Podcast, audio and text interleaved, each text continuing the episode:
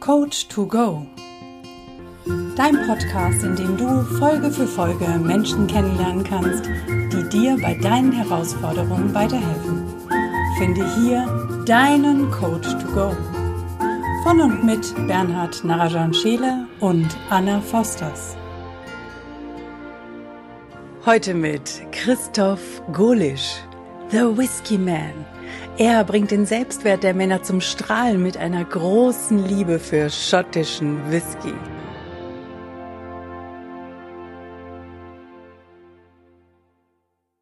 Herzlich willkommen, lieber Christoph, in unserem Podcast-Format Coach to Go. Wie schön, dass du heute dabei bist. Ja, danke, liebe Anna. Ich freue mich auch, dass ich heute dabei sein kann. Premiere für mich bei euch, äh, mit euch und bin schon ganz gespannt, was ihr mich wohl alles fragen werdet, was ihr wissen wollt und alles. Äh, was ich euch geben kann dafür. Oh. Ja, vielen Dank, Christoph, dass du da bist. Sehr, sehr, sehr klasse. freue mich riesig und wir fangen auch gleich rein, ähm, starten gleich los und fangen an und ähm, ich entführe dich jetzt erstmal nach Italien. Warst du schon mal in Italien? Ich war schon mal in Italien, ja. Sehr gut. Warst du auch schon mal in Verona? War noch nicht in Verona. Nein, meine ja, Mutter war da, ich noch nicht. Gut, dann da war dann deine Mutter wahrscheinlich an einem ganz bestimmten Ort, weil die Verona ist ja bekannt für ein ganz besonderes Liebespaar mit der größten Liebesgeschichte der Welt. Oh ja. Ich hörte davon. Ja. ja. Du hörtest davon. Ja. ja. Wer denn? Romeo und Julia? Romeo und Julia, du bist, liegst vollkommen richtig, genau. Aber die größte Liebesgeschichte der Welt ist ja die zu dir selber. Insofern, ich nehme dich jetzt mit und wir gehen durch die Altstadt, da gibt es ein paar kleine Gästchen und dann liegen wir links ab und dann kommt rechts irgendwann ein Hauseingang und das ist so ein Torbogen, da gehst du durch und oberhalb von dir, wenn du dann durch den Torbogen durchgegangen bist, ist der berühmte Balkon und Rechts gegenüber liegt so eine Mauer und an dieser Mauer hat Julia früher immer ihre Briefe an ihren Romeo abgelegt. Und ähm, ja, du darfst dich jetzt entscheiden, ob du einen Brief, den du geschrieben hast, dort ablegst oder einen Brief erhältst und an wen der Brief ist oder von wem er kommt oder vielleicht auch beides. Also du bist da komplett frei in allem, was du jetzt für dich selber entscheidest und was in dem Brief drin steht. Ich finde einen Brief. Sehr gut. Was steht in diesem Brief drin und von wem ist der? Der Brief ist von meinem Papa.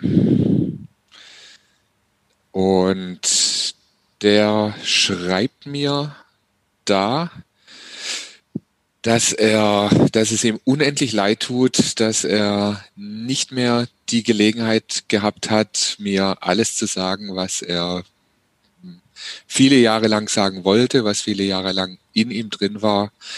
Ähm, er schreibt mir, dass er immer gespürt hat, äh, dass ich weiß, dass er mich liebt ähm, und er bedauert darin sehr, dass er es mir nie äh, in Worten so gesagt hat, wie er es die ganze Zeit empfunden hat. Er schreibt mir, dass er sehr stolz auf alles ist, was äh, ich in meinem Leben angestellt habe, dass er sehr stolz auf mich ist, dass ich meinen Weg so gegangen bin, wie ich mir das vorgestellt habe, auch wenn er mit ein, der ein oder anderen Sache nicht ganz einverstanden war. Und äh, ja, ermutigt mich, äh, das genauso weiterzumachen. Sehr, sehr schön. Sehr schön. Wahrscheinlich einer der Briefe, den sich jeder Mensch in seinem Leben irgendwann wünscht. Mhm. Richtig, richtig gut. Lass mal einmal durchatmen. Ja, ja, sehr schön. Das ist, da muss ich selber gerade durchatmen. Ja, ja, aber schön, dass ja, du das so das mit kam, uns teilst, ja. Das kam von ganz tief. Das ja. kam von ganz tiefem Herzen raus, ja. Sehr schön. Danke dafür. Danke, danke, danke, dass du ja. das mit uns teilst. Gern.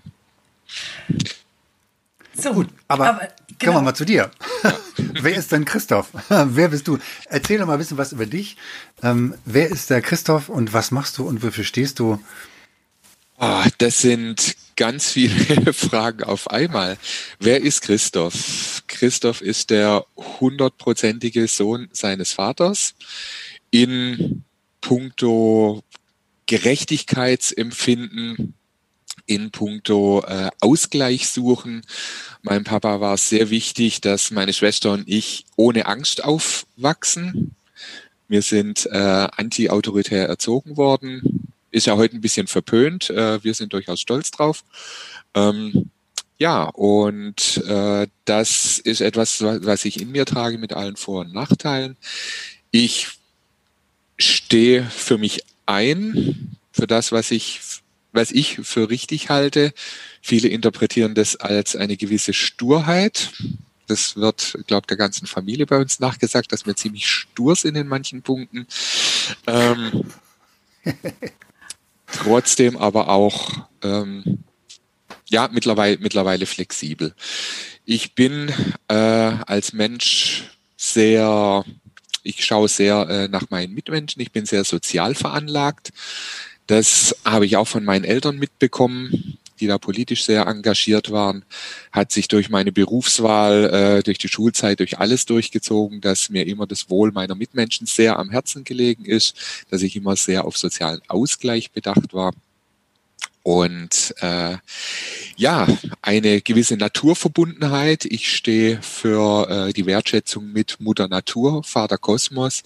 Ich stehe dafür, dass wir nur in einer ja, wie soll man, wie soll ich sagen, am besten mit in einer harmonischen Einheit mit unserer Umwelt und unserer Natur überhaupt äh, dran denken können, als Menschheit zu überleben. Wenn wir das nicht hinkriegen, dann ähm, ja, brauchen wir uns über die Zukunft keine weiteren Sorgen zu machen. Äh, Mutter Erde braucht uns jetzt nicht zwingend, aber äh, wir brauchen zwingend Mutter Erde, um irgendwas hier reißen zu können. Und äh, das ist etwas, ja, wo ich mittlerweile sehr dazu stehe, meine Naturverbundenheit. Ähm, ich habe kein Problem, äh, auch in meiner psychiatrischen Klinik in dem weitläufigen Park da äh, die alten Bäume durchaus auch mal zu umarmen, wenn mir danach ist. Wohl wissen, dass ich da manche Leute jetzt fragen, okay, der Golis, äh, müssen wir jetzt äh, demnächst hier behalten oder was? ähm, ja, das ist mir mittlerweile Schnurz. Sehr geil. Da war es ja. ja nicht immer an diesem Punkt, dass dir solche Sachen egal waren, oder? Nee, überhaupt nicht. Überhaupt nicht. Also ich war äh, sehr äh, lange Zeit darauf bedacht, ähm, dass andere einen guten Eindruck von mir haben. Äh, viele Dinge, die ich gemacht habe, die waren also schon einem gewissen Ehrgeiz entsprungen, aber immer einem Ehrgeiz, äh, anderen zu beweisen, dass ich's eben kann, dass ich die Person bin, ähm, Fortbildungen zu machen, um irgendwo was zu verbessern, dass es eben anderen gut geht, meistens Vorgesetzten oder den Institutionen, in denen ich gearbeitet habe.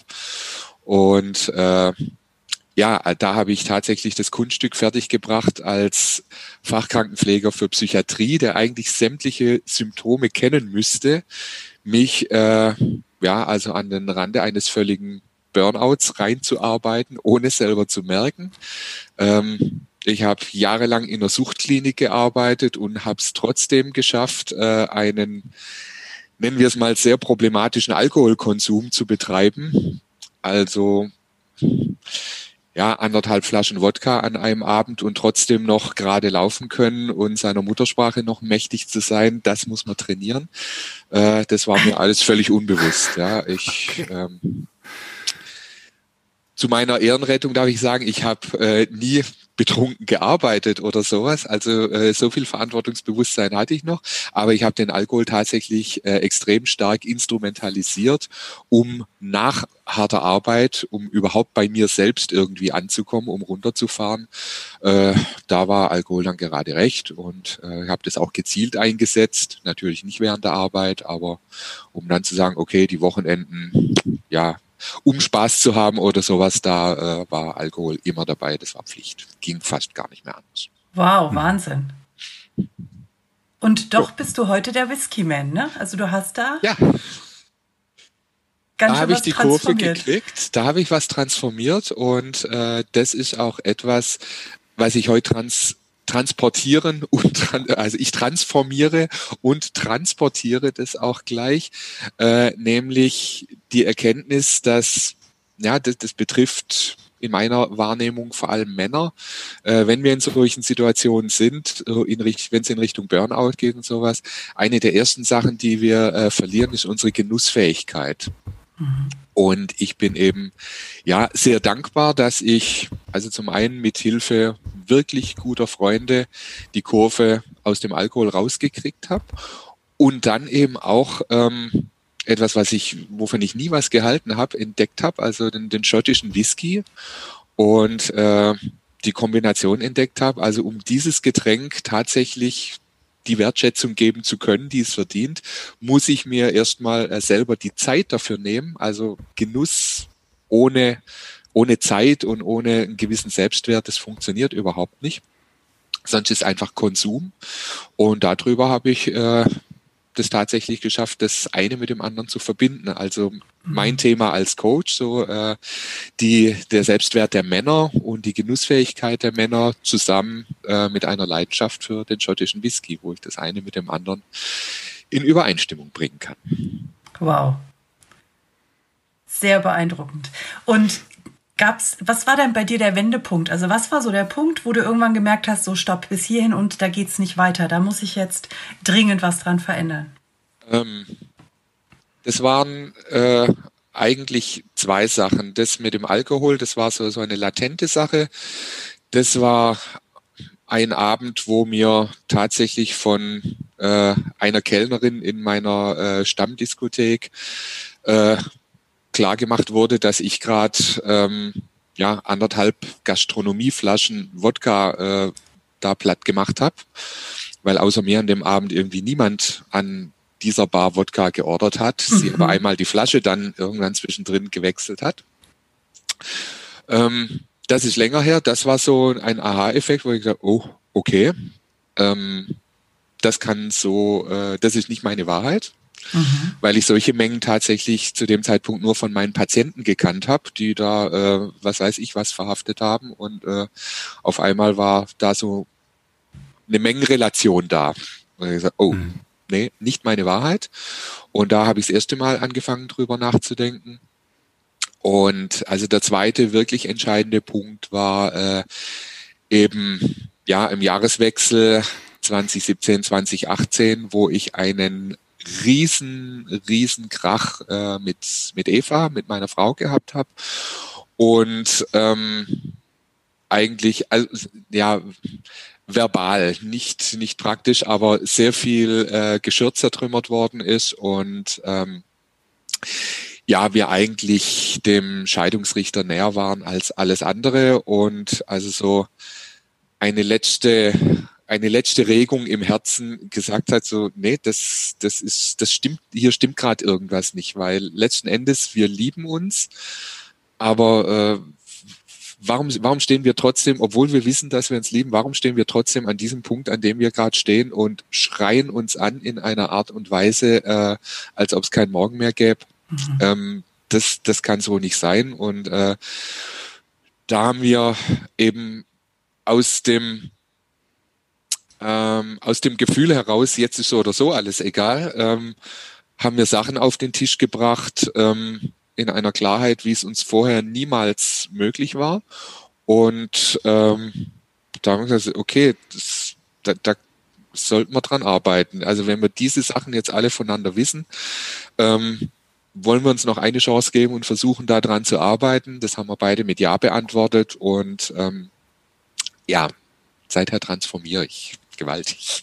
Ja, ich nehme an, nicht nur du. Das ist ja also von beiden Seiten eine krasse Entscheidung und eine großartige ja. Entscheidung, da zu sagen, da gehe ich durch. Ich meine, ich habe damals meine Ehe beendet. Hm. Wir waren auch noch nicht so lange verheiratet, aber da ging es eben auch genau um den Punkt und es war für, für uns damals aber auch das einzig Richtige. Hm. Was habt ihr denn danach gemacht? Also wie habt ihr es denn hingekriegt, genau dieses Blatt wieder zu drehen und zu transformieren? Ähm, das, das, war ja, ja, das war ein, ein langer Weg. Und ähm, ja, da gab es auch noch äh, ein, zwei Rückschläge unterwegs. Letzten Endes haben wir eine Entscheidung getroffen, wir kriegen es allein nicht hin. Wir, wir brauchen da jemanden. Und war halt die Frage, naja, Eheberatung oder irgendwas, also Psychologen äh, irgendwie mal anzuheuern.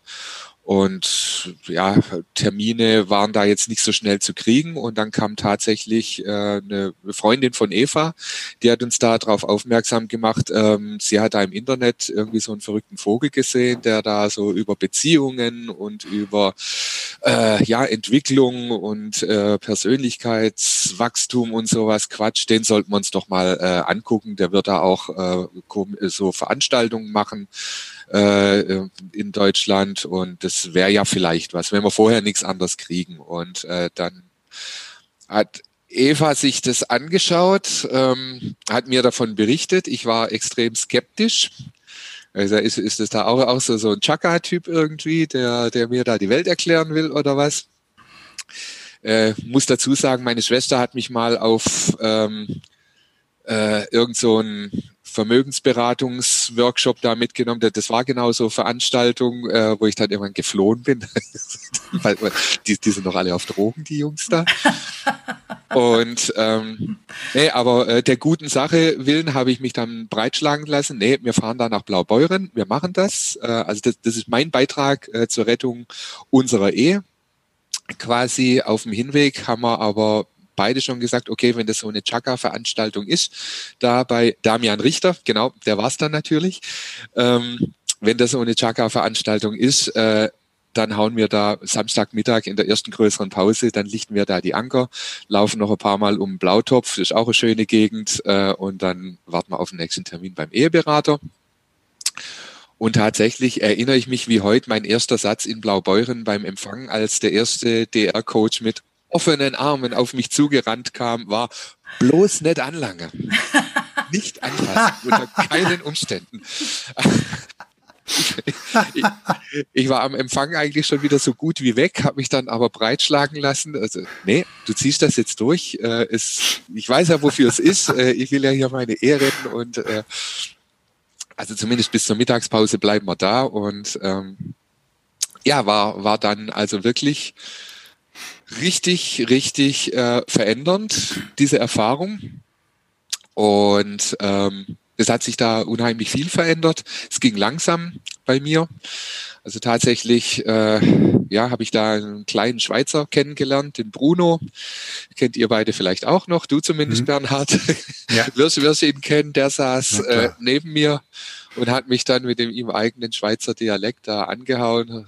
Du gehst zum Lachen doch auch in den Keller, oder? du warst aber nicht der berühmte Workshop-Posten, oder? Ähm, ich befürchte, ja, ne, nicht wirklich. Also nah dran. Ähm, nah, nah, dran, nahe dran, nahe dran. Also nicht der klassische Workshop-Pfosten, aber äh, doch ein, ein sehr großer Kritiker und Zweifler. Naja, der waren wir wahrscheinlich alle irgendwann mal. Irgendwie, ein kleiner ja. Pfosten steckt in allen von uns. Genau. Bruno war dann irgendwie so, ja, der war auch ein bisschen reserviert äh, und skeptisch und wir haben uns dann aber miteinander verbündet. Er war nachher mein, äh, mein Workshop-Buddy und äh, wir sind gemeinsam dann durch die Academy gegangen. Er hat bei uns gewohnt in Gifhorn auf den Workshops. Das ist also Verbindung, die bis heute noch besteht. Das, das war klasse und äh, ja, und dann war der, der nächste Schritt eben, also dass, dass man nach dem ersten Abend, die erste Übernachtung dann gesagt haben, okay, wow, mit uns passiert da gerade was. Könnte sein, dass wir hier am richtigen Fleck sind. Und es wurde dann gleich am nächsten Tag äh, auf eine harte Probe gestellt, als es dann drum ging, wie geht's jetzt weiter? Und Eva sich entschieden hat, ich muss da weitermachen. Die, das mit der Academy, äh, das klingt so wahnsinnig geil. Äh, da will ich dabei sein und ähm, ja, da wir für uns gesagt haben, ja, der Weg gemeinsam, habe ich ihr versprochen, was immer du machst, ich stehe hinter dir ähm, und äh, ja, unterstütze dich und support dich dabei. Äh, also ich habe keine Ahnung, wie wir die Kohle aufbringen wollen, aber wenn, wenn das dein Herzenswunsch ist, dass du das machst, ähm, ich werde es irgendwie hinkriegen, ich mache mehr Bereitschaften, ich mache Sonderschichten, ich arbeite mehr Wochenenden, dass du dir diesen Traum erfüllen kannst. Eva ist äh, mit Tränen der Dankbarkeit äh, zum Tisch gelaufen. Ich bin da, war richtig stolz auf mich. Und dann war da DR-Coach äh, Jens Hedstedt, der neben mir saß, die ganze Zeit schon und äh, mich nicht mal angeguckt hat, mich nur gefragt hat, du willst deine Frau da jetzt nicht allein nach vorne gehen lassen, oder? Ich habe mir dann gedacht, Arschloch, Arschloch, Arschloch, Arschloch. Arschloch. Und bin ihr dann hinterher. Und tatsächlich äh, habe ich dann noch die Academy vor ihr unterschrieben. Weil ihre Hand okay. so gezittert hat, äh, meine auch, aber äh, wir haben gesagt haben, wir sind uns dann in den Arm gelegen. Äh, egal wie, wir werden es hinkriegen. Großartig ich weiß schon deine Kohle nicht, wo ich sie herkriegen soll. Wenn ich es im Quadrat nicht weiß, dann ist auch egal. Äh, wir werden es hinkriegen. Und der Rest ist dann, wie man so schön sagt, Geschichte. so, wir haben dann die, die Academy durchlaufen. Da vor allem äh, die Destiny Masterclass, da hat sich in uns beiden so irrsinnig viel gelöst. Äh, magischer Workshop und am Ende davon, also zum einen Nee, auf der Destiny wurde nicht der Whiskey Man geboren, der war auf dem FER. Aber äh, auf der Destiny war dann mein Thema klar. Also da äh, habe ich mich zum ersten Mal in meinem Leben richtig als Mann gefühlt. Mir war vollkommen klar, was die letzten 50 Jahre ähm, falsch gelaufen, äh, nee, nicht falsch gelaufen ist, äh, aber äh, warum ich da stehe, wo ich stand und äh, auch was letzten Endes die Krise in unserer Ehe ausgelöst hat. Ähm, ja, und das wurde da in, in, einem Workshop gelöst und deshalb war das so wichtig, diesen Weg dahin zu gehen. Und gemessen an dem, was wir seither haben als Investition, ähm, ja, allein die Destiny wäre mir, also allein diese Veranstaltung wäre mir sämtliche Kosten äh, wert gewesen, was, was wir da äh, ähm, investiert haben, um, um weiterzukommen. Also. Ja, das ist so schön, ne? So schön, wenn du hinterher merkst, dass die Entscheidung, die du getroffen hast, aus schon so ein bisschen widerwillig, aber du wusstest aus dem Herzen, das muss jetzt passieren. Ja. Und dann bekommst du die Bestätigung, dass da so viel mehr drinsteckt, dass das dein Leben so krass verändert. Ganz genau. Mhm. Ja. Wow. Jo. Sehr gut. Ihr seid ja dann Sehr den geil. Weg noch weiter gegangen.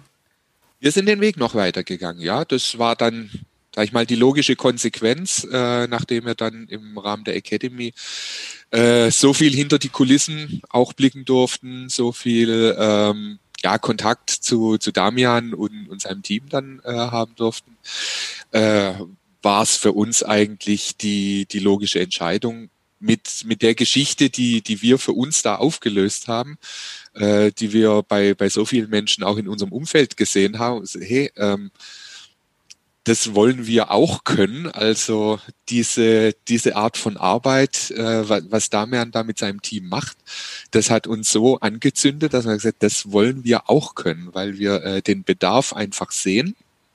Das war das eine. Und das andere, weil wir die, die Vision vom, vom Damian einfach äh, auch beide teilen, also diese äh, Energie weiter zu verbreiten und diese, diese Form der, der, der Transformation einfach äh, weiter zu verbreiten, dass wir dann gesagt haben, okay, äh, wir wollen auch die Coach-Ausbildung machen.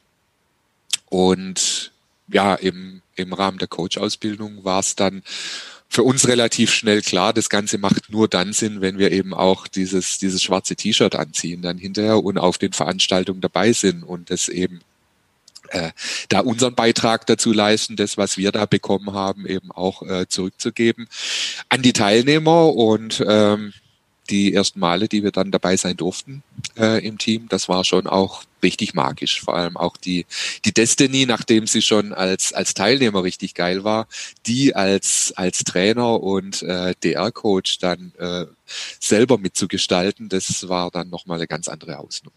Richtig gut. Und plötzlich warst du derjenige, der am Eingang gestanden hat und die Leute umarmt hat, oder? Oh ja. Ja.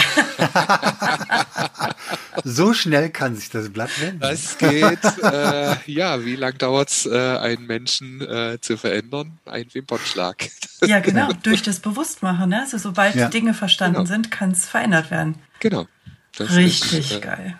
Klasse Erkenntnis und äh, es hat sich viel verändert bei uns, auch im Umfeld. Ja. Das ist, äh, das war notwendig das war notwendig. Also äh, es, wir konnten auf einmal Entscheidungen treffen. Ich konnte auf einmal Entscheidungen treffen, die vorher undenkbar waren, weil viele Sachen einfach unbewusst gelaufen sind. Und äh, die Zusammenhänge zu erkennen, was das äh, mit meiner Beziehung zu tun hat, ähm, also ja, welches, welche Zusammenhänge es zwischen meinem Arbeitsplatz, meinem Motorradclub und meiner Beziehung äh, so gibt, wenn man sich das mal bewusst macht. Äh, ja, das war ein teilweise schmerzhafter Prozess, aber notwendiger Prozess. Da Dinge loszulassen, äh, wo man auch dann über 20 Jahre dann schon mit involviert ist und zu sagen, äh, was machst du da eigentlich? bringt mich das wirklich weiter oder äh, ist es einfach so was, was man halt macht, weil es irgendwie ansonsten zu langweilig wäre, weil es keinen Sinn gibt. Und äh, mhm. da haben wir einige Sachen verändert, haben einige Sachen losgelassen und äh, seither gehen wir leichter durchs Leben. Ganz gut. Und jetzt hast du ja für dich auch nochmal eine große Entscheidung getroffen, um genau was zu machen. Äh, du spielst auf meinen Arbeitsbereich an, Bernhard. Ja, ja, ja, ja.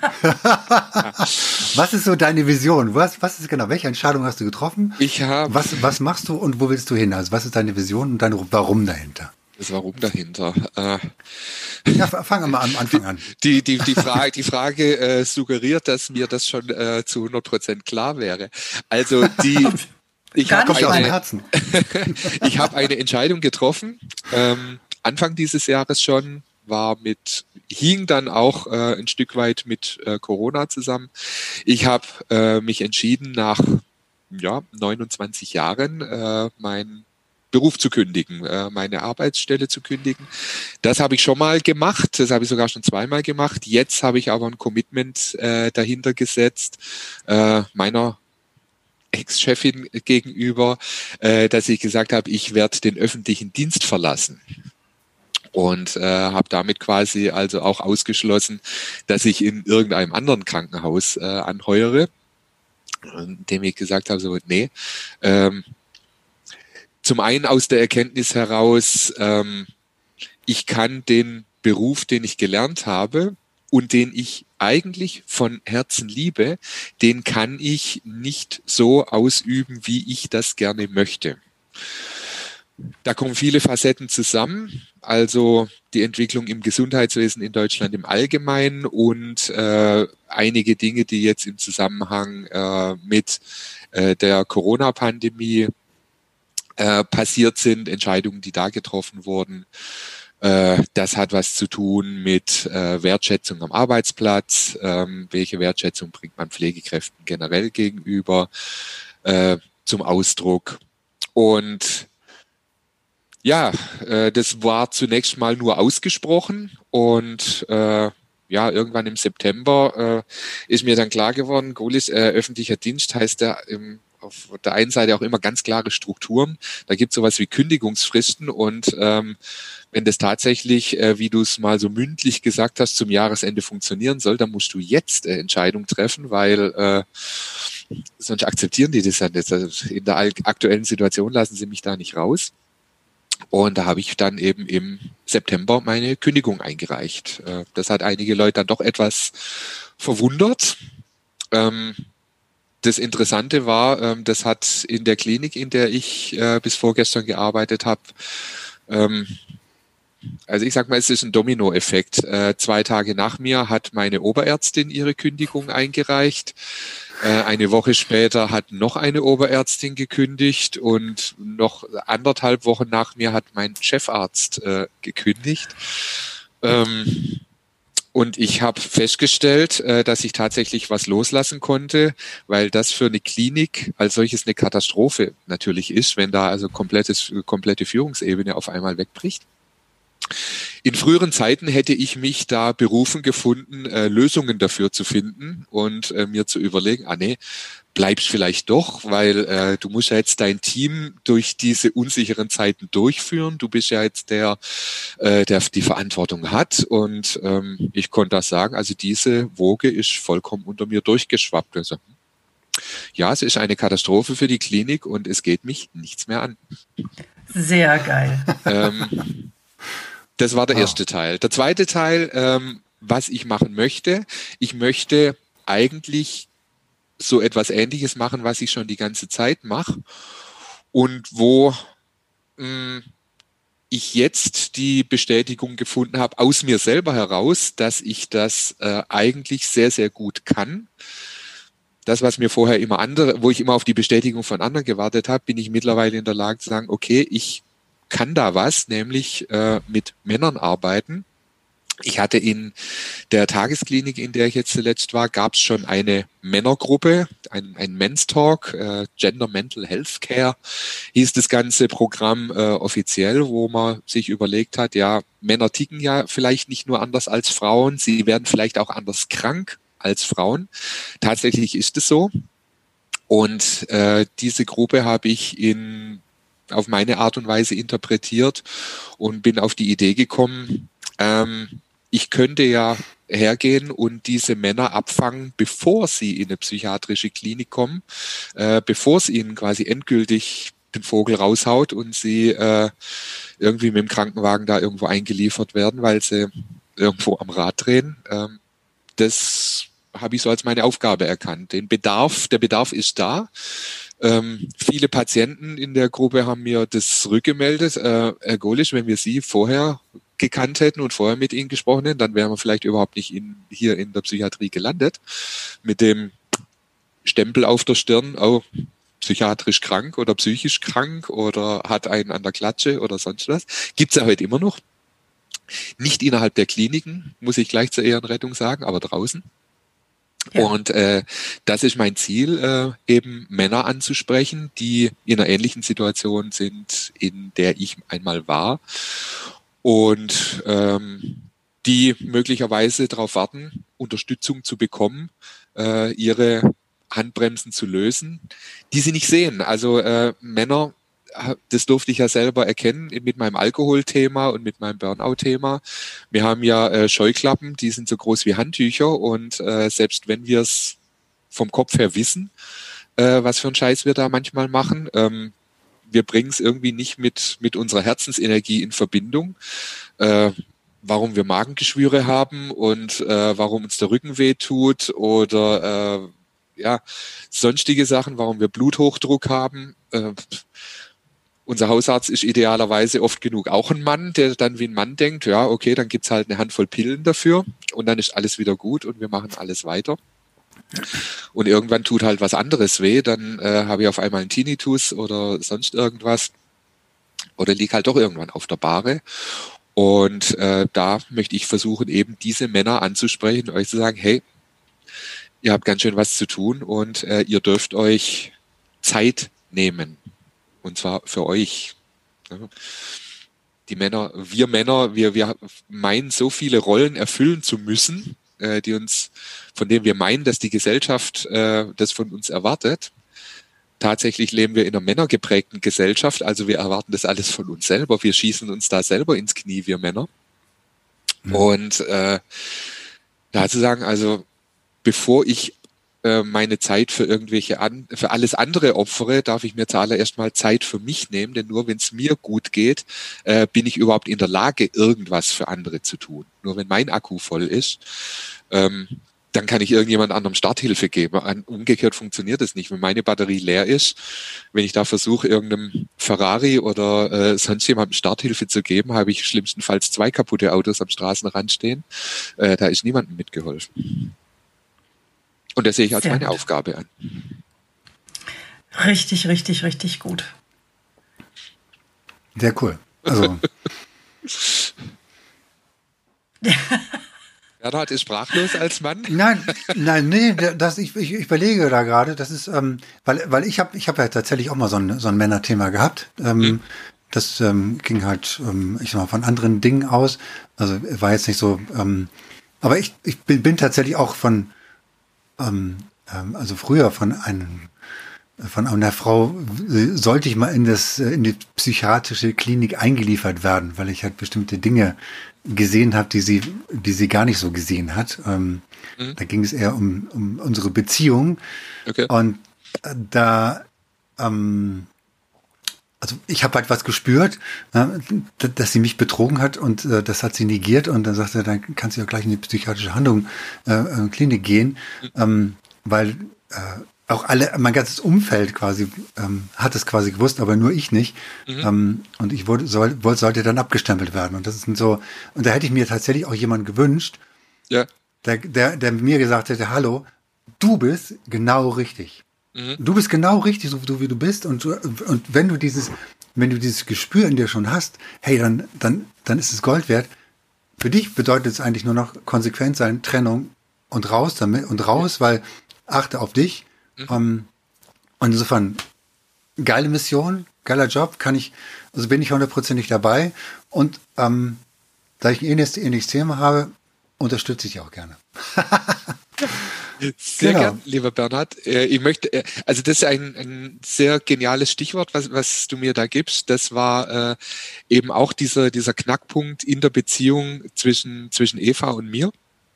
Und etwas, was ich äh, jetzt in den letzten Jahren eben auch erkannt habe, äh, dass viele Männer da ein, ein Riesenproblem haben, äh, sich zu den Gefühlen, die sie haben, zu bekennen. Wir, wir mhm. versuchen ja. alles zu erklären, so wir sind die großen Logiker. Und ähm, aber tatsächlich äh, die Gefühle, äh, die wir haben, äh, wieder korrekt auszudrücken, das ist ein, ein Riesenproblem äh, für viele Männer, die mittlerweile teilweise gar nicht mehr wissen, wie sie die Gefühle, die sie umtreiben, benennen sollen. Wir haben überhaupt nicht mehr das Vokabular dafür. Wir wissen, da, da passiert irgendwas in uns, das fühlt sich irgendwo komisch an und äh, dann, dann möchte man am liebsten äh, laut losheulen. Das macht man als Mann aber nicht, weil sonst ist man ja auch genau. schon wieder als Weichei abgestempelt. Ähm, und uns fehlen da richtig gehend die Worte dafür. Und das ist eine der Erkenntnisse, die ich eben gewonnen habe auf dem Weg, meine Beziehung zu lösen umgekehrt, wie es, wie es dir passiert ist, hat die Eva immer mir gegenüber ausgedrückt, sie hat äh, das Gefühl, dass ich sie betrügen würde. Und äh, das hat mich nicht in Ruhe. Ich wusste, nee, ich habe dich nicht betrogen. Da ist nichts. Ja? Und mhm. das, das, konnte ja. ich offen und ehrlich kommunizieren. Und Eva hat äh, ständig dieses Gefühl äh, eben kommuniziert. Ich habe es nie ausgesprochen, also ja, dann kannst du dich gleich in die, in die Klapse einweisen lassen. Ähm, ich habe eben auf unserem Weg habe ich äh, eben erkannt, dass ich die Eva mit mir selbst betrogen habe. Ja, also dass ich eben nicht 100 Prozent bei ihr war, sondern dass ich in Gedanken immer bei irgendwas anderem war, dass ich bei der Arbeit war, dass ich bei meinem Motorradclub war, dass das ständig irgendwelche Sachen mitgeschwungen sind, ich ständig äh, ja eigentlich nur zu Hause war, um irgendwie ja Ruhe zu suchen. Ja, und zu Hause ist ja alles gut, kann ja alles so bleiben, möglichst keine Veränderung und äh, möglichst nichts nichts sagen, bloß dass ich meine Ruhe habe. Kommunikation auf dem Level fand gar nicht mehr statt. Und das hat Eva eben in, in ihrer Sensibilität äh, als, als Betrug wahrgenommen. Ja, weil, mhm. weil ich nicht bei ihr war sondern tatsächlich nur äh, in meiner in meiner eigenen Wohnung äh, zu Gast war, weil geistig ich ständig irgendwo anders war, äh, aber aber nie wirklich zu Hause, sondern immer mit was anderem mich abgelenkt habe, teilweise äh, das bewusst gesucht habe, um mich manchen Sachen zu entziehen, aber das war äh, die genau diese Konstellation, dass wir dass Eva ihren, von ihren Gefühlen gesprochen hat und ähm, bei mir nie was, was angedockt ist, weil ich dafür äh, überhaupt keine Sprache mehr gehabt habe. Mhm. Deshalb ist es also sehr wertvoll, äh, lieber Bernhard, wenn da auch zu erfahren, ja, du stehst zu deinen Gefühlen und zu sagen, ja, ich fühle das und das ist für mich meine Wahrheit. Also ich bin sehr dankbar, dass ich das mittlerweile wieder tun kann und dass ich äh, meine Gefühle auch ausdrücken kann. Ja, und das ist, glaube ich, ähm, so, so, so, eine Botschaft wirklich an viele Männer, dass, dass, ähm, dass wenn sie dieses Gefühl haben, dass sie halt keine Gefühle haben ja, oder auch nicht, nicht weinen können oder sowas, na, dann ist das Beste tatsächlich zu Christoph zu gehen und zu sagen, na, wie komme ich denn da hin? Ja. Und dann ja. machen wir mal Männercamp und dann ähm, dürfen Männer wieder Gefühle zeigen und dann wird da sich ganz, ganz, ganz viel ändern. Also ich finde das gerade auch mega wertvoll. Also auch, dass du das so klar adressierst, Christoph. Ich erkenne da selber sofort Bilder im Kopf und weiß schon, wem ich diesen Podcast-Link schicke, sobald er veröffentlicht ist. Das, ja, weil das so, so augenöffnend ist. Hm? Zumindest in meiner Wahrnehmung. Das muss jetzt nicht für die anderen gelten und ich will denen nichts überstülpen, aber ich will das, das wünsche ich mir für ganz, ganz, ganz viele Männer, dass sie das einfach verstehen und dass sie das erkennen können. Mhm. Und dann hört ja. nämlich auch dieses wechselseitige mit dem Finger auf den anderen zeigen auf. Also es ist auch für Frauen gleichermaßen, also auch für uns Frauen ist das Augen öffnen. Ich habe jetzt gerade so viele Dinge erkannt, die ich von früher erkenne und erlebt habe, eben von der anderen Seite. Mhm. Danke dafür. Und, oh. und da, es besteht ein Riesenbedarf. Also das ist, ähm, das ist so. Das besteht einfach ein Riesenbedarf. Ja. Ähm, wenn wir mal auf unsere Workshops schauen, also wie viele Männer tatsächlich dann da das erste Mal zu ihren Gefühlen tatsächlich stehen und auch das zulassen, dass sie, dass sie mal weinen. Und, und ähm, das ist schon richtig magisch. Also das da kriege ich so Gänsehaus von, es läuft einmal durch. Entenpelle von oben bis unten. Aber jetzt denk mal darüber ja. nach, wie viele, wie wenig Männer tatsächlich im Verhältnis zu den Frauen auf den Workshops vorhanden sind. Ja, klar. Also wie viele ja. Männer überhaupt noch erreicht werden dürfen, weil das ja bedeutet, das bedeutet einfach Heilung in einem ganz großen Stil. Ah, ja. ich bin gerade völlig geflasht. Dankeschön. Ja, du hast aber vorhin noch ein total schönes anderes Stichwort geliefert. Umfeld. Euer Umfeld hat sich verändert oder deins hat sich verändert. Magst du da noch ein paar Worte zu sagen?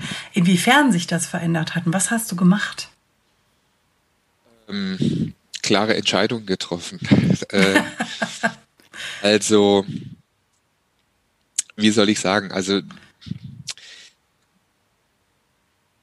wir hatten, äh, also mein Umfeld, äh, muss man in erster Linie sagen. Es geht in erster Linie um mein Umfeld. Ähm, nachdem wir uns kennengelernt haben, äh, ist Eva zu mir gezogen, hat ihre Heimat verlassen. Ähm, das war so eine gewisse Sturheit äh, mit, mit Geschichten. Das war, war so eine Sache, ja. Äh, mit völlig irrationalen Sachen, weil ich nicht bereit war, meine Heimatstadt Heilbronn zu verlassen. Ähm, Eva kommt aus ja, einem extrem ländlichen Gebiet. Äh, ich habe sie äh, ein Jahr, äh, sind wir da hin und her gependelt, habe sie da immer besucht. Und das ist also äh, wirklich ein, ein Dorf, eine Klitsche, wo wirklich jeder jeden kennt. Und wenn du äh, wenn du morgens äh, Bauchgrimmen hast und äh, einen Furz lässt, dann äh, weiß des mittags irgendwie berichtet man darüber beim Bäcker. Ähm, ja, also das, das, das war äh, irgendwas, wo ich gesagt habe, also dahin ziehe ich unter gar keinen Umständen. Ich hatte auch schon äh, in meiner Ausbildung so, äh, habe ich in, in so einer ähnlichen Klitsche in einer anderen Richtung gewohnt. Ich sagte, nee, auf gar keinen Fall. Und ähm, Eva hat tatsächlich, also ihr Familie, es kommt aus einer sehr großen Familie und hat da auch ein sehr großes Umfeld, hat es für mich äh, zurückgelassen, also bin ich auch äh, ewig äh, dankbar und ist in mein Umfeld dann äh, reingekommen und das bestand äh, ja aus äh, paar schrägen Vögeln, aus ein paar Arbeitskollegen und ja ein paar früheren Schulfreunden, die aber nur ja, zu denen wir wenig Kontakt hatten. Äh, das Dominierende war aber eben mein, mein Motorradclub, in dem ich äh, Mitglied war. Und ähm, ja, Eva ist dann äh, mit in die Motorradszene eingetaucht, hat sich da auch äh, phasenweise ganz wohl gefühlt. Äh, da gab's aber ständig irgendwelche ähm, ja, Nicklichkeiten, äh, vor allem unter den Mädels. Also war, ist ein Motorradclub, der auch Frauen aufgenommen hat ähm, oder wo Frauen Mitglieder waren.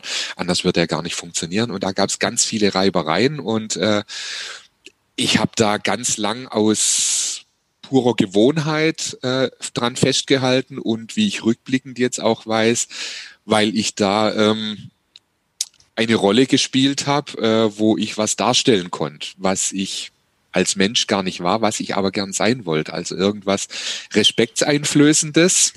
Also äh, das ist ein Motorradclub gewesen, wo wir äh, also mit Kutten, mit Farben und mit Abzeichen auf dem Rücken, also schon das entsprechend zumindest die, von der Optik her, also es sind alles ganz liebe und äh, patente Kerle, keiner war äh, im Gefängnis oder sonst was, äh, aber das äußerliche Auftreten, alles mit schwarzem Leder und mit äh, diesen Kutten halt, äh, das vermittelt was nach außen. Und äh, da habe ich äh, zu Anfang, wo ich da beigetreten bin in der Motorradszene, habe ich sowas wie meine Ersatzfamilie gesucht, ganz klar, und konnte da ähm, einen Teil ausleben von mir, äh, der irgendwie nach außen äh, irgendwie gedrängt hat. Also so das Wilde, das Rebellische, äh, der Outlaw oder sonst was, ähm, der aber trotzdem brav seinen Helm trägt und sich an die Straßenverkehrsordnung hält und äh, sonst was. Aber eben einfach das Auftreten, äh, dieses Einschüchternde, äh, das habe ich da gesucht und gefunden und ähm, das hatte aber tatsächlich nichts mit mir zu tun und äh, das war Teil äh, unseres Erkenntnisprozesses, dass wir dann eben in erster Eva ist da, also die war lang Anhängsel von mir, ähm, hat sich da nie richtig akzeptiert gefühlt, ist dann irgendwann auch tatsächlich äh, mit eingetreten, wurde auch Vollmitglied Und äh, dann war es aber auch relativ schnell zu Ende. Also äh, der, da war 20, ja, 2019, ja, 2019, also äh, Jubiläumsjahr haben wir noch mitgemacht und äh, unmittelbar im Anschluss daran bin ich aus diesem Motorradclub ausgetreten. Also ich war da auch im Vorstand äh, zwischenzeitlich, ich war Chef, der, der President sozusagen, äh, also auch äh, in Vorstandsverantwortung, aber ja, es war irgendwann nur noch die pure Gewohnheit, um etwas darzustellen, nach außen, was es so nie gegeben hat. Und das mhm. war so eine der Erkenntnisse auf dem Weg, den wir gegangen sind. Und da lustigerweise ähm, unmittelbar nach der Destiny war die erste Entscheidung, die ich getroffen habe. Das war äh, nach diesem Männerritual. Mein Spitzname in der Motorradszene war Schwester Christa. ja, äh, ich seh, ihr, ihr, holt beide, ihr holt beide ja. tief Luft. Ja. Äh, das ist eigentlich resultiert aus, äh, aus meinem Beruf, hat sich ja, da abgeleitet. Dann noch ein paar Anekdoten, die jetzt eher zweitrangig sind, aber tatsächlich mein offizieller Straßenname war Schwester Christa. Ähm, also nicht nur Schwester und dann, dann der Männername, sondern äh, verweiblicht das Ganze. So bin ich äh, Jahrzehnte rumgefahren, ja, mit diesem Namen. Und äh, nach der nach der Destiny die erste Entscheidung war, dass dieses Namensschild von meiner Kutte runterkommt. Äh, mir vollkommen egal. Ich weiß, dass es äh, jetzt unmittelbar innerhalb des Clubs keine Konsequenzen haben wird, weil wenn du da 20 Jahre unter dem Namen bekannt bist, äh, dann ändert sich das nicht über Nacht. Aber ich habe äh, also dieses Schild muss von meiner Kutte runter. Ja, äh, Schwester, Schwester Christa äh, muss äh, heute Nacht sterben. Das, das, das, es kann überhaupt nichts anderes mehr geben. ja, klar. Nach diesem Abend. Und ähm, interessanterweise ähm, war dann kurz danach hatten wir unsere also große Jahreshauptversammlung, wo, wo dann sämtliche Wahlen waren. Und tatsächlich haben nur drei von 28 Mitgliedern bemerkt, dass ich mein Namensschild nicht mehr trage.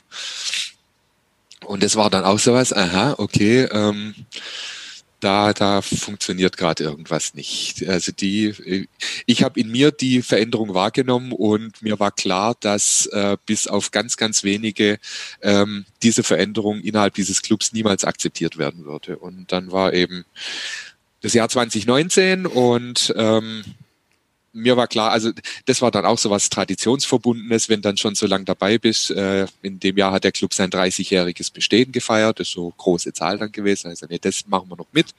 Äh, war mega Party, auch ein gutes Gefühl, da mitverantwortlich zu sein für, für das Ganze. Und danach war so, das war's. Also, also ein guter äh, Abschluss.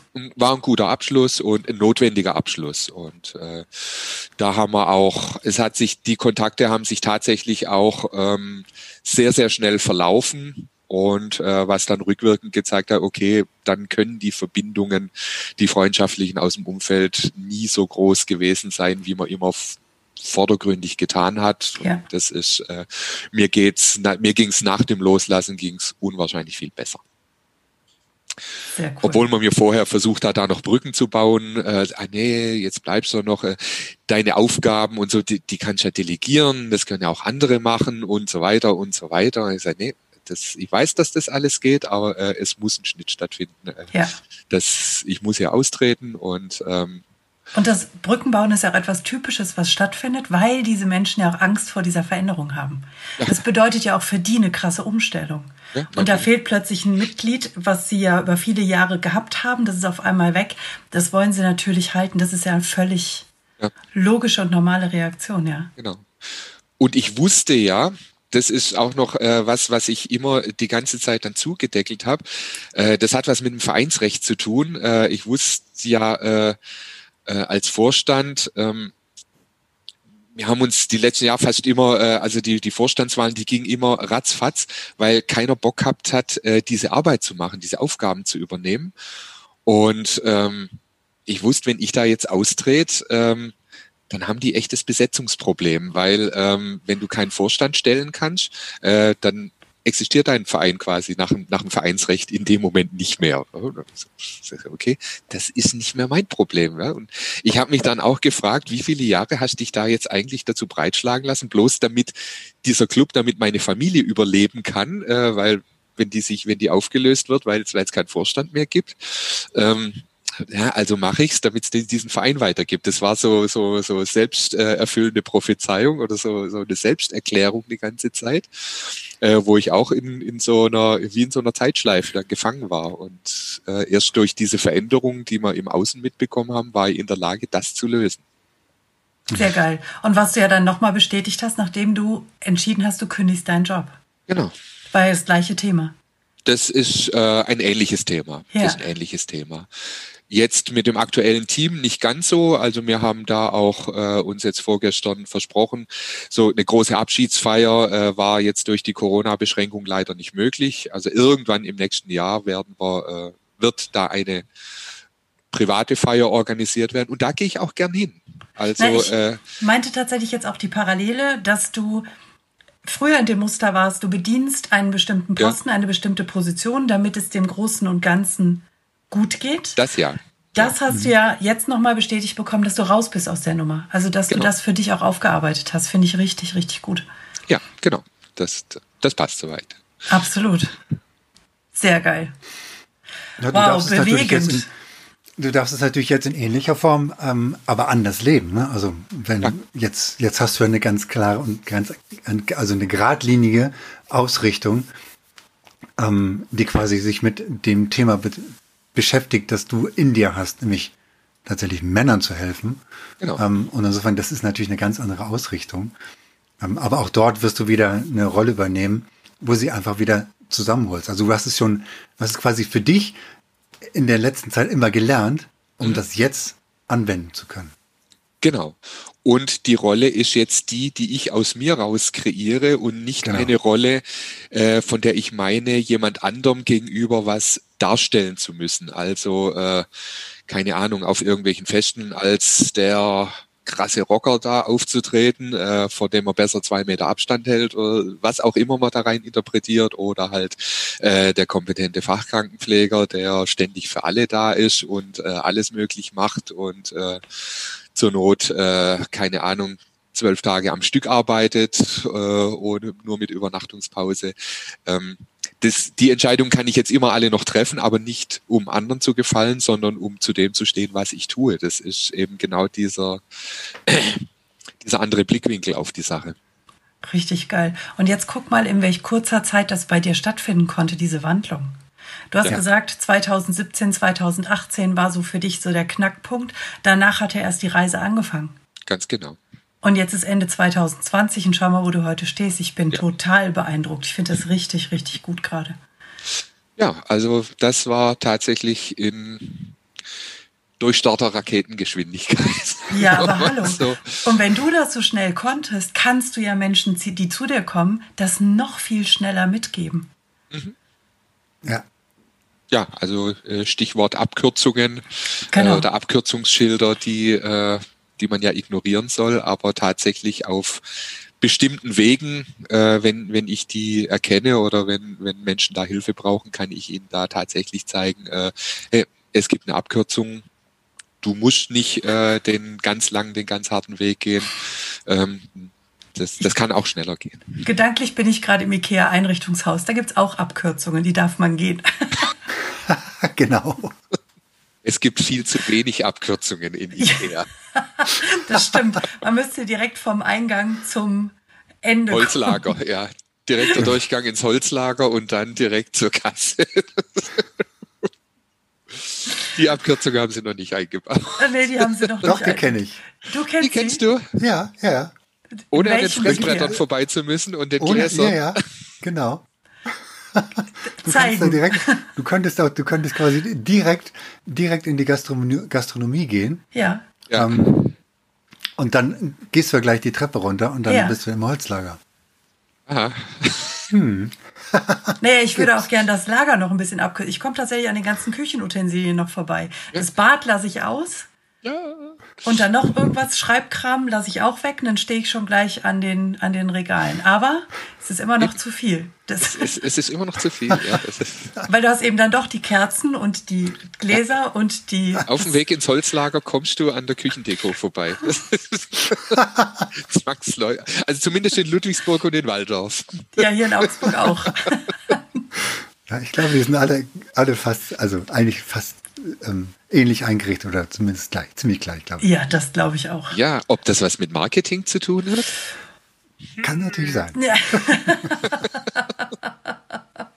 Sehr schön, so an dieser Stelle Werbung gemacht. Wir müssten die anschreiben, dass die uns. Genau. Ihr habt ja auch die richtigen Farben, ne? Das ist ja gelblich und blau. Das ähm, passt ja sogar. Ja, also, ja. Ja. ja. ja. doch passt. Im weitesten Sinne.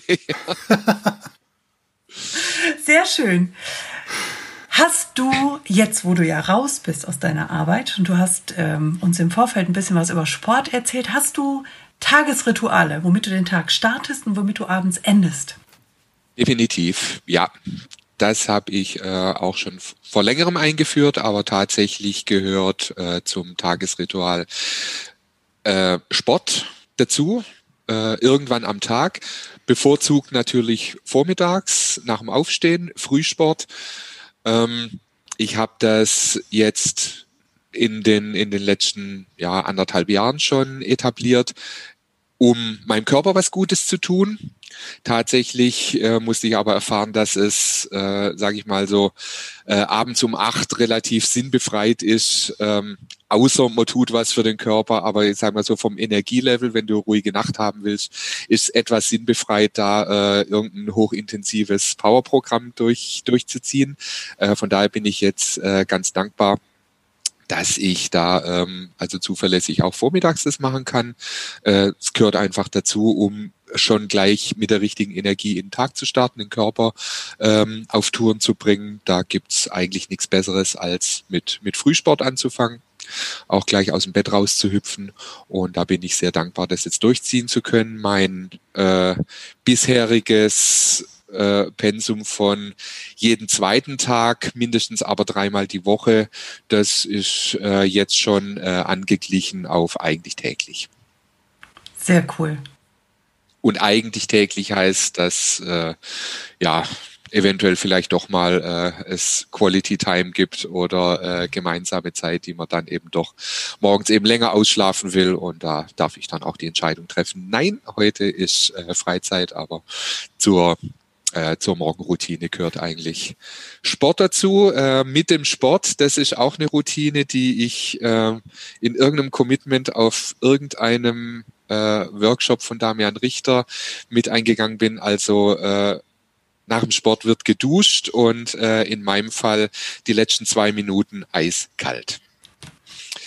Also da geht dann der, die Mischbatterie auf rechts und äh, zwei Minuten lang eiskalt runterduschen. Ja, sehr gut. Gerade wenn man es morgens macht, das bringt so viel genau. Energie in den Tag.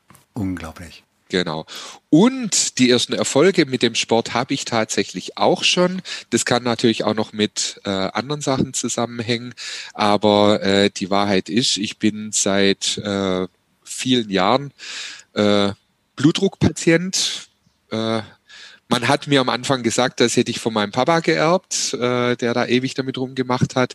Bin auch auf ähm, ja, Blutdruckmedikamente eingestellt und habe jetzt äh, Anfang, ne, äh, das, das war mitten in Corona eigentlich, wo ja ich auch etwas andere Arbeitszeiten hatte und meinen Sport da äh, etwas konsequenter machen konnte und dann eben auch schon eine Entscheidung getroffen hatte, habe ich äh, mit meinem Onkel Doktor vereinbart, wir reduzieren meine Medikamente. Und siehe da, es funktioniert.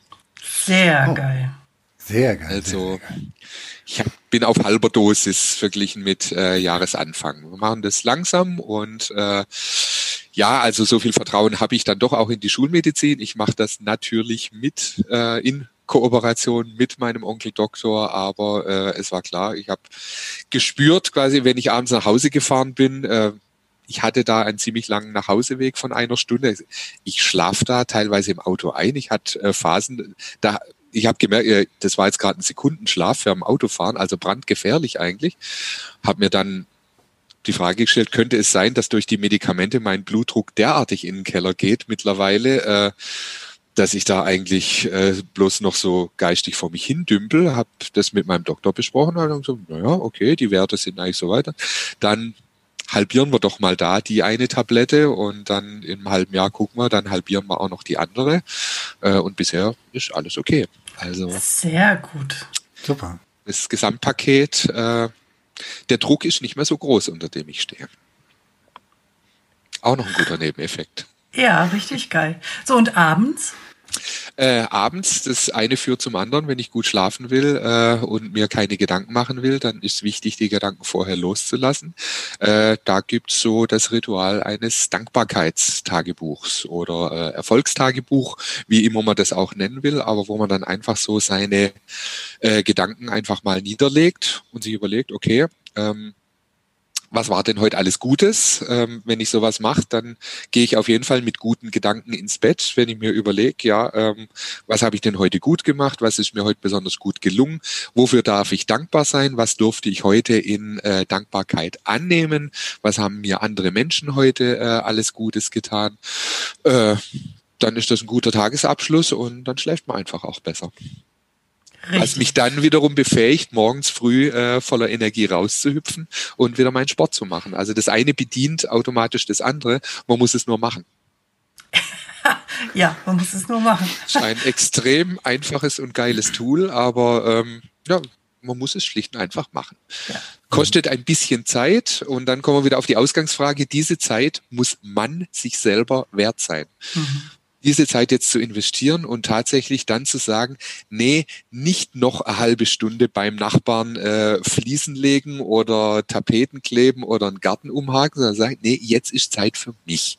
Diese Zeit bin ich mir wert und in dieser Zeit schreibe ich da äh, was auch immer in mein Dankbarkeits- oder Erfolgs- oder wie auch immer ich es nenne, Tagebuch, äh, weil das bin ich mir jetzt wert. Sehr gut. Klasse. Gerne. ja, dann, ähm, Anna, würde ich sagen, stell, steigen wir jetzt in die Schnellfragerunde ein. Ja. Oh, nein. Ähm, ja. Doch. Doch. Sind, also kurze Fragen, kurze Antworten. ähm, ich fange mal an. Ähm, okay. Was bedeutet für dich Authentizität? Authentizität, Authentizität bedeutet 100 Prozent ich sein, zu dem stehen, äh, was ich darstellen möchte. Sehr, sehr gut. Schwarz oder weiß? Schwarz. Weil? Ist das Gegenteil vom Regenbogen. Er bietet alle Möglichkeiten. Sehr schön. Giraffe oder Nilpferd? Giraffe. Weil? das ein sehr schönes Bild aus der gewaltfreien Kommunikation ist. Da ist Gegenstück zur Giraffe, äh, ich weiß nicht was, aber die Giraffe ist äh, die, die sich, ähm, die, die gewaltfrei ist. Der Fuchs mhm. ist, glaube ich, äh, das andere Teil. War das der Fuchs oder ich hatte jetzt gerade kurz den Wolf im Kopf? Oder Wolf kann auch sein, aber es gibt die Giraffenkommunikation ja. und die Wolfskommunikation. Giraffe. Sehr schön. Wir durften im Zuge dessen ja auch lernen, dass die Giraffe das Säugetier mit dem größten Herzen ist. Oh, das wusste ich jetzt nicht. Danke für die Information. Bernhard kann dir das noch viel besser erklären. Ja, die, die, die Giraffe, die hat ja eine gewisse Höhe, also ist ja fünf Meter hoch mhm. und braucht deshalb ein sehr großes Herz, damit überhaupt alle ähm, Blutgefäße versorgt werden können. Deshalb hat die Giraffe ein zwölf Kilo schweres Herz wow. und somit das größte Herz aller ähm, Säugetiere auf diesem Planeten. Mhm. Und trotzdem genauso viele Halswirbel wie wir. Und trotzdem genauso viele Halswirbel. Ja, auch das wieder beeindruckend, ne, was Mutter Natur alles so macht. ja. Sehr geil. Brokkoli oder Brechbohnen? Brechbohnen. Uh, weil? Ich hasse Brokkoli. es wäre es wär völlig egal gewesen, was du als Alternative genannt hättest. Äh, es wäre immer, es wäre immer das okay. andere gewesen. Sehr, sehr gut. Hörbuch oder Buch? Buch. Weil? Ähm, ich brauche was zum Anfassen. Es ist was Wertiges einfach. Ähm, sieht gut aus und äh, ich kann immer wieder äh, es in verschiedenen Facetten äh, ja, betrachten. Einziger Vorteil von, von Hörbüchern ist tatsächlich, äh, wenn ich in Urlaub gehe. Also Reisegepäck ist drastisch reduziert, äh, ob ich irgendwie die Gesamtausgabe Herr der Ringe im Koffer habe oder ob ich ein Herr der Ringe und noch 80 andere Bücher halt äh, auf dem E-Book-Reader drauf habe. Okay, ja, das ist ein E-Book-Reader, das ist, also ja, du liest ähm, es tatsächlich, und, statt es zu hören. Ja, äh, oder, oder Hörbuch ist. Ähm, Geht dann auch. Habe ich weh. Ich habe ein paar Hörbücher hier, aber das. Nee. Nicht dein Ding. Ich das ist schon. überhaupt nicht mein Ding. Nee. Und wenn du so ein Buch in der Hand hast und es liest, arbeitest du auch damit oder liest du es einfach und du stellst es so hinterher wieder weg und wenn du es brauchst, holst du es wieder hervor und guckst du da rein? Ich äh, arbeite auch damit. Also Eva kriegt immer die Krise, äh, wenn ich keine Lesezeichen zur Hand habe, dann habe ich auch keinen Schmerz, da irgendwelche Eselsohren reinzuknicken, um äh, zu wissen, wo ich wo es weitergeht. okay, da treffe ich gerade noch jemanden. ähm, also bei, bei Fachbüchern, Arbeitsbüchern, äh, da wird mitgearbeitet. Da steht dann auch was drin. Und ja, Romane und sonstiges, wie gesagt, also die sind zum Lesen da. Die dürfen dann auch abgeschmackt sein und es darf dann auch so aussehen, als ob damit gelesen wird. Das ist. Okay. ich gucke gerade hier auf meine Bücher. Nö. also, also da bin ich, äh, da bin ich wirklich sehr pragmatisch. Ähm, da schütteln auch manche Whisky-Liebhaber den Kopf. Also ich bin Whisky-Genießer und ich sage auch, Whisky wurde dazu produziert, um ihn zu trinken. Ich bin kein Sammler. Wenn du mir jetzt äh, eine Flasche schenken würdest, die keine Ahnung wie viel zigtausend Euro kostet und du sagst mir, oh, und das ist die letzte ihrer Art, die letzte weltweit, ähm, ich würde sie trotzdem aufmachen. Ja, sicher. Ich will das wissen, wie das Zeug schmeckt. Also äh, mir, mir wurde jetzt auch gerade bewusst, vielen Dank dafür, die Bücher behandle ich so sorgsam, weil wir ja früher in der Schule hohe Strafen zahlen mussten, wenn die, die Bücher so verranzt waren und wir sie dann am Jahresende mhm. zurückgegeben haben. Ja. Die mussten ja. neu gekauft werden und das war bei uns eine Katastrophe, weil es einfach dann viel Geld war. Guck mal, wieder so ein Mangelding. Danke dafür. Ja. Vielleicht gehen lassen. ich schnapp mir gleich ein Buch und mal da drin rum. So. Jetzt, ja, ich habe lange darüber nachgedacht. Was ist denn das? Ja, sehr gut. Jetzt bin ich raus. Ähm, was war genau? Dann, dann übernehme ich doch mal. Bernhard ist dran. Wenn, ist dran. wenn du jetzt an, wenn du jetzt ein, mal wieder reisen dürftest oder wenn ihr reisen dürftet, wo würde die nächste Reise hingehen? Schottland. Schottland. Ach, das war eindeutig. Ja. Das bringt mich auch auf den Gedanken mit dem Kilt. Also Sie sehen Christoph oft auf Workshops mit Kilt rumlaufen. Mhm. Und jeder von uns möchte gerne wissen, ob du was darunter trägst oder nicht. Die typische Kilt-Frage. Ja, und ihr werdet auch diesmal keine äh, Antwort darauf bekommen. Ja. Mist. Ja, wir dürfen irgendwann den Spiegeltrick doch mal durchführen. Das kriegen ja. wir hin, Bernhard. Sehr, sehr gut. Schottland, ja, das hätte ich mir schon fast gedacht. Warst ja. du, wart ihr schon mal in Schottland? Wir waren schon zweimal da. Wunderschön. Ähm, also wir, wir waren auf Urlaubsreisen, wir haben immer äh, sehr, sehr gastfreundliche Menschen äh, getroffen, aber die äh, gastfreundlichsten generell äh, bisher auf meinen Reisen, muss ich sagen, äh, ist Schottland. Ähm, das ist, also ich, ich habe nirgendwo warmherzigere Menschen bisher äh, getroffen als da. Muss man sagen, die Landschaft macht noch ein Übrige tut ein Übriges dazu. Das ganze Land atmet Geschichte. Ähm, da hast du eine Naturverbundenheit vor Ort äh, der Menschen. Das ist, das ist schon was ganz Eigenes. Mhm.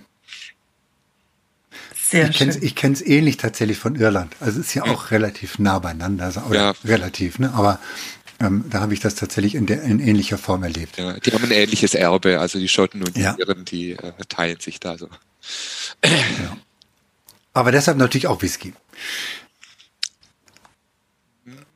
Oh, jein, jein. jein. Okay. Also äh, äh, der Whisky ist später gekommen. Äh, die Liebe zu Schottland, die hat mir mein alter Englischlehrer eingepflanzt.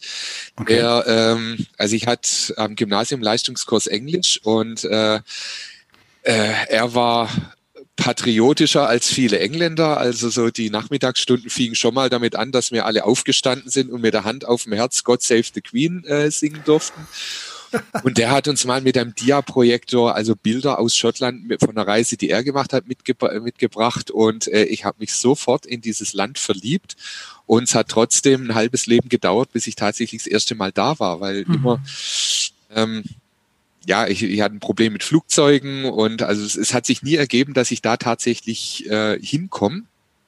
Und äh, das, das war so ganz lange auf, auf meiner ähm, unsichtbaren Liste der 100 Dinge, die du irgendwann tun musst, äh, bevor du stirbst. Also irgendwann muss ich nach Schottland und äh, das war aber unabhängig vom Whisky tatsächlich. äh, Whisky hat es dann vielleicht noch befeuert, dann jetzt doch endlich mal dahin zu gehen, aber ähm, die, die ursprüngliche Liebe zu dem Land und die Schönheit, äh, das, das war viel früher schon. Wow. Wenn du dir jetzt ein Tattoo stechen lassen müsstest, ja. Ähm, welches Tattoo wäre das und wo würdest du das dir hinstechen lassen? Ich hab natürlich als fieser Rocker ein Tattoo. Jetzt also, darfst du noch mal ein zweites Tattoo. Ja, äh, hier oben haben wir ein, äh, ein Tribal. ähm, was würde ich mir da stechen lassen? Ich würde mir tatsächlich auch ähm, irgendwas Künstlerisches stechen lassen. Ich habe was vor Augen, irgendein stilisiertes äh, Armband mit einer blau schillernden Perle drauf. Sehr schön. Hat es irgendeine Bedeutung für dich oder ist es einfach nur ein Bild, was jetzt gerade da ist? Ist ein Bild, äh, was da ist. Ich hatte äh, zwischendrin auch mal den Wunsch, da spielt Eva aber nicht mit, mir äh, ein es, es, es hat irgendwas mit dieser blauen Kugel äh, äh, auf die halbe Brust ein, ein Merlin tätowieren zu lassen. Ich weiß auch genau, wie der aussieht. Ich bin bloß ein richtig schlechter Zeichner. Ich habe es versucht, ich, ich krieg den nicht hingezeichnet, der dann eben so eine, äh, eine blau schillernde Kugel äh, vor sich trägt und da reinguckt. Das war dann so. Äh, aber war dann auch irgendwie so, nee, ist so viel Aufwand da und das, nee, sieht im Alter auch mal irgendwann unschön aus. Also dann kriegt Merlin noch mehr Falten, als er eh hat. Und das, also, nee, mein Ding wären eher so, so Tribals, äh, Schmucktätowierungen, die dann so, ja.